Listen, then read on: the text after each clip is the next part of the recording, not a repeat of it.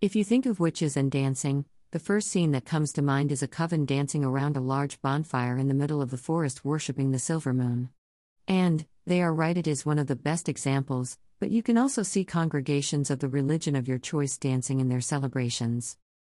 The reason is simple it is not a simple dance, no matter the rhythm or the reason for dancing, energy is released and attracted, and you can notice it on several levels. If you prefer a scientific explanation, through dancing, the body begins to generate endorphins, causing a feeling of joy and satisfaction, even euphoria, improves circulation, exercises us, and can turn a bad moment into a victory.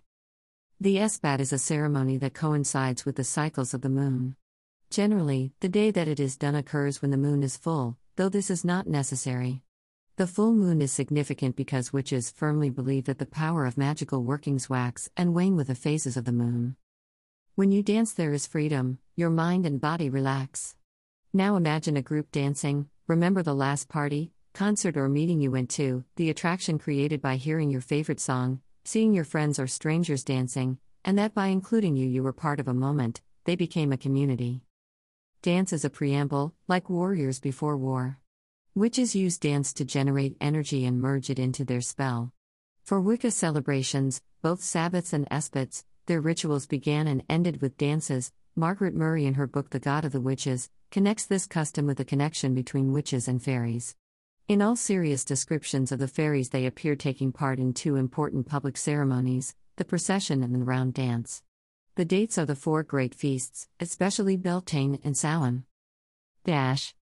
I recommend the 2018 film Suspiria, you will see this connection of dance and energy. Of course, this wonderful film, inspired by Dario Argento's Suspiria from 1977, is a work of art and fiction. Dakota Johnson, center, and Mia Goth, center left, star in Suspiria photo, Alessio Bolzoni slash Amazon Studios courtesy of Amazon Studios. Dash. Of religious origin, it became imitative magic.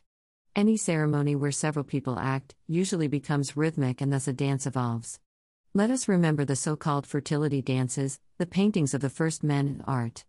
Returning to Murray, in Crete, the dance of Ariadne, danced by boys and maidens, for fertility, in Rome, Mars was attended by dancing priests, and the hurried step of Muslims circling the Kaaba may be the result of a sacred dance. The processional dance required a guide, who set the course and whom the other dancers imitated?